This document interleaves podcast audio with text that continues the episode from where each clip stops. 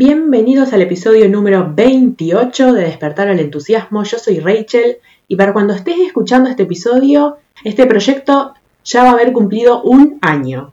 Por lo general siempre suelo hacer primero los episodios y después, en base a los temas que hablé en los episodios, hago los posts de Instagram. Pero es un tiempo que como que me está funcionando al revés. Primero salieron los posts y me, les quedé debiendo los episodios.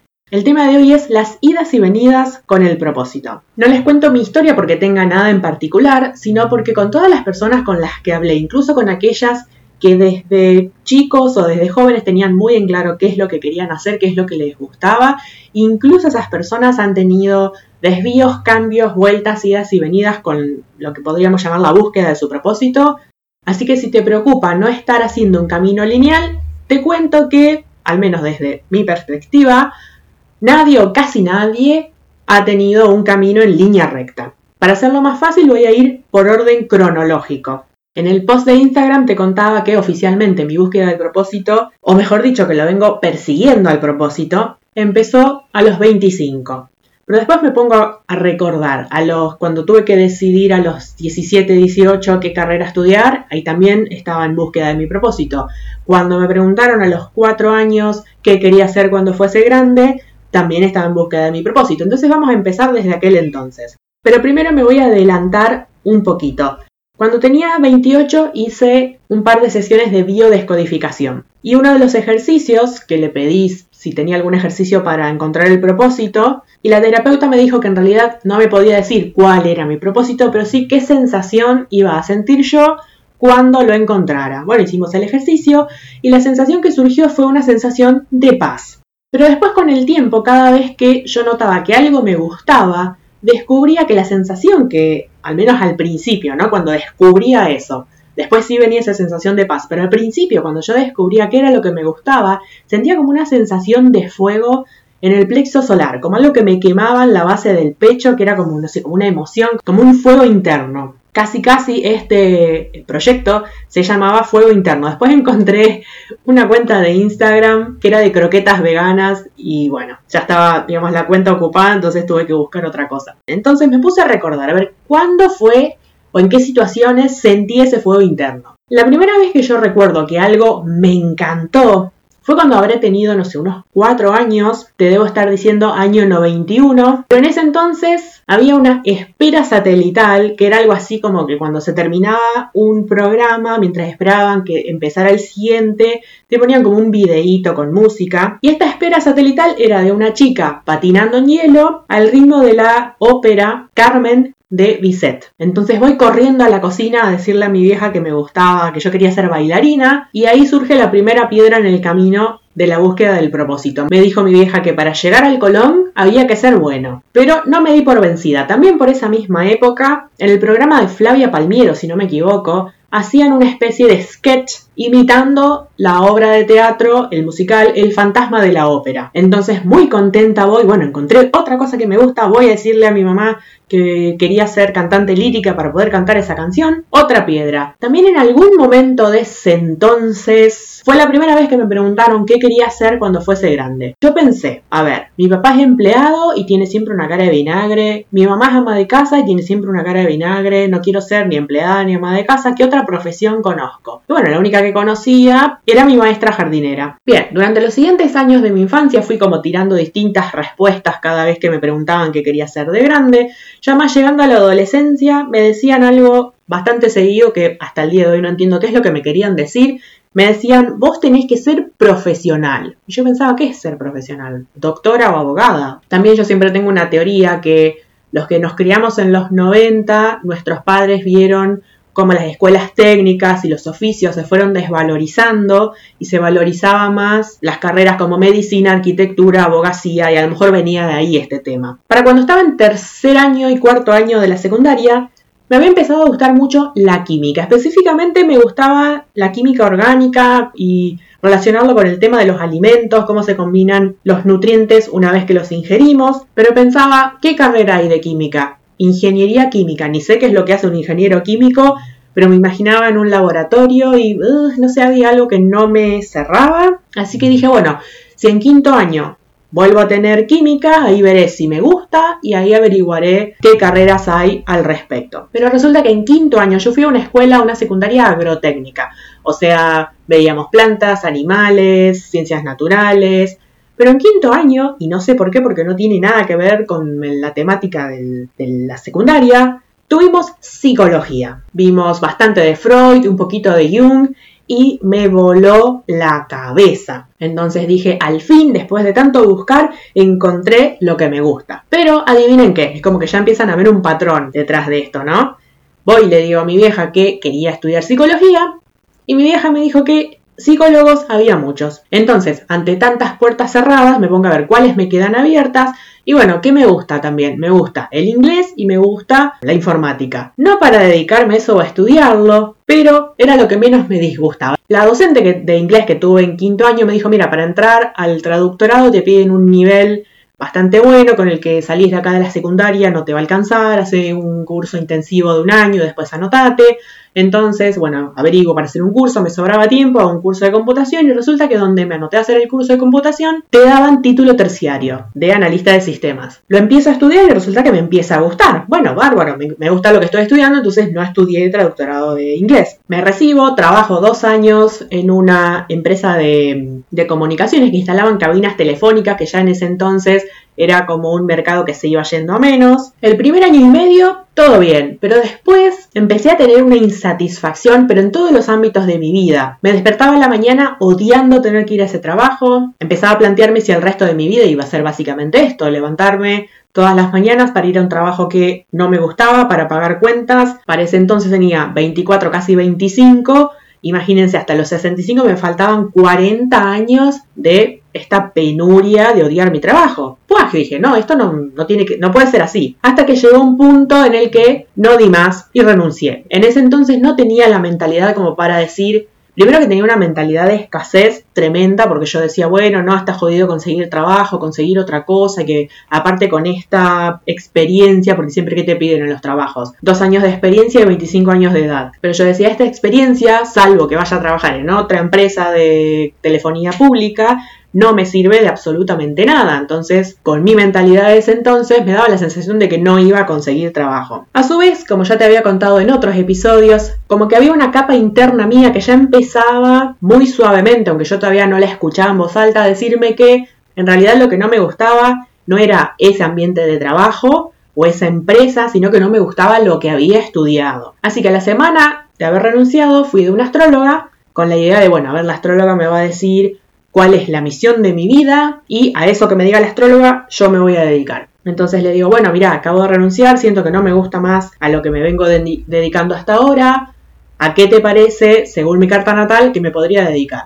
Y ella mira y me dice, sí, tenés mucho grano, así que la informática es básicamente lo tuyo. Y todo mi ser, o sea, todo mi cuerpo en ese momento se tensó como, y por dentro yo escuché un, no, pero a mí no me gusta esto. Si prestas atención, tu cuerpo tiene las respuestas. O sea, a lo mejor no te va a decir, te tenés que dedicar a esto, tu cuerpo, ¿no? Pero te va a decir esto sí o esto no. Por un tiempo, probablemente un año, un año y medio, busqué más de lo mismo, más que nada porque no sabía qué otra cosa dedicarme. Hasta que después también en paralelo todos los ámbitos de mi vida se vinieron abajo como un castillo de naipes yo le digo el momento yenga de mi vida porque se me vinieron todas las piezas abajo. Entonces me deprimí, también estaba rodeada de un ambiente que no era muy colaborativo y un par de años después empecé a tener fibromialgia. Yo creo que la ficha me cayó de que realmente esto no iba para más y tenía que buscar otra cosa cuando año y medio, dos años después de haber renunciado a ese trabajo, me llaman para una entrevista en otra empresa. Es una de estas empresas grandes que hay por todo el país y que tienen como su propia agencia de trabajo, por así decir. La cuestión es que yo entro el día de la entrevista, éramos un montón de personas, como 20 personas, había una oficina ahí enfrente de la vereda, digamos, vos entrabas por la vereda, abrías, era una oficina, y detrás de esa oficina era toda la planta baja de un edificio con hileras de escritorios con computadoras. Y me acuerdo de haber entrado y uno de los primeros que estaba sentado en los primeros escritorios nos miró con una cara de, mala onda, por no decir de otra parte del cuerpo. Y yo sentí una cosa que dije, yo acá no puedo trabajar, ni una ventana, todo cerrado, luces artificiales. Era como que no veía la hora de irme de ese lugar. Menos mal que no me llamaron. Pero este caerme la ficha de decir, bueno, ok, esto no me gusta más, pero no sé qué es lo que sí me gusta. Yo creo que todas las enfermedades tienen un origen emocional. Más o menos por ese entonces o el año siguiente empecé a tener síntomas de fibromialgia, o sea, me dolían todos los músculos de todo el cuerpo, me levantaba a la mañana súper dolorida, me llevaba una hora reloj, más o menos, que me dejara de doler el cuerpo lo suficiente como para poder moverme. Entonces ahí fue que hice esta sesión de biodescodificación que te contaba al principio. Y una de las cosas que me explicó la terapeuta es que cuando uno, por ejemplo, va a una ciudad y se pierde, en lugar de seguir caminando, frena y espera que pase alguien para pedirle indicaciones. Entonces lo que a mí me había pasado era que mi cuerpo me decía, bueno, frena, no te muevas, deja de moverte porque estás perdida. El primer ejercicio que esta chica me propone es anotar y hacer, obviamente, todos los días tres cosas, ellos le llaman que te conecte con la vida, es básicamente tres cosas que te hacen sentir vivo o viva y que, o oh casualidad, coincidía con esa sensación de fuego interno. Yo empecé a sentir cada vez más energía, empecé a sentir cada vez más alegría, ya ya que esto se llame despertar el entusiasmo, porque felicidad, o sea, tiene mucha carga emocional, o sea, despertar la felicidad es como que no. Eh, y despertar, porque digamos, ya está dentro nuestro eso, solo que tenemos que reconectar. A lo mejor un día era hacerme mi comida favorita, otro día sentarme a tomar sol, ahí que sea tan insistente con el tema de los pequeños placeres o los placeres simples. Otro día era sacar fotos, otro día era trabajar con las plantas, otro día era salir a caminar. A los 29, así de la nada, bueno, en realidad no tan de la nada, si querés saber la historia, anda al tercer episodio que se llama La suerte no es como los colectivos o algo así. Pero a los 29 me ofrecen si quería dar clases de alemán. Y cuando yo era alumna de que cuando renuncié a ese primer trabajo, como ahora sí me daban los horarios, empecé a estudiar alemán. Y me acuerdo de pensar, y que, bueno, esto después lo he hecho en casi todos los cursos que he hecho desde ese entonces hasta acá, soy muy, a ver, tengo mucha energía de Sagitario y de Júpiter, entonces el tema de la enseñanza es un tema que lo siento muy profundamente. Entonces siempre soy la alumna típica que dice esto se podría enseñar mejor o no me gusta como me lo están enseñando. Entonces en la clase, mientras este, profesor nos explicaba alemán, yo decía, oh, esto se podría dar mejor, yo lo podría dar más lindo. Entonces cuando me ofrecen este trabajo, yo dije, wow, sí, es, digamos, es una opción que no tenía en cuenta, que nunca se me había ocurrido, pero que cuando me la ofrecen, otra vez sentí ese fuego en el plexo solar y acepté que es mi trabajo hasta el día de hoy. Entonces, en el mientras tanto, como solo doy clases dos días a la semana, decía, bueno, voy a aprovechar el tiempo que me queda y el sueldo que estoy ganando para empezar a emprender. Pero ¿qué me pasaba?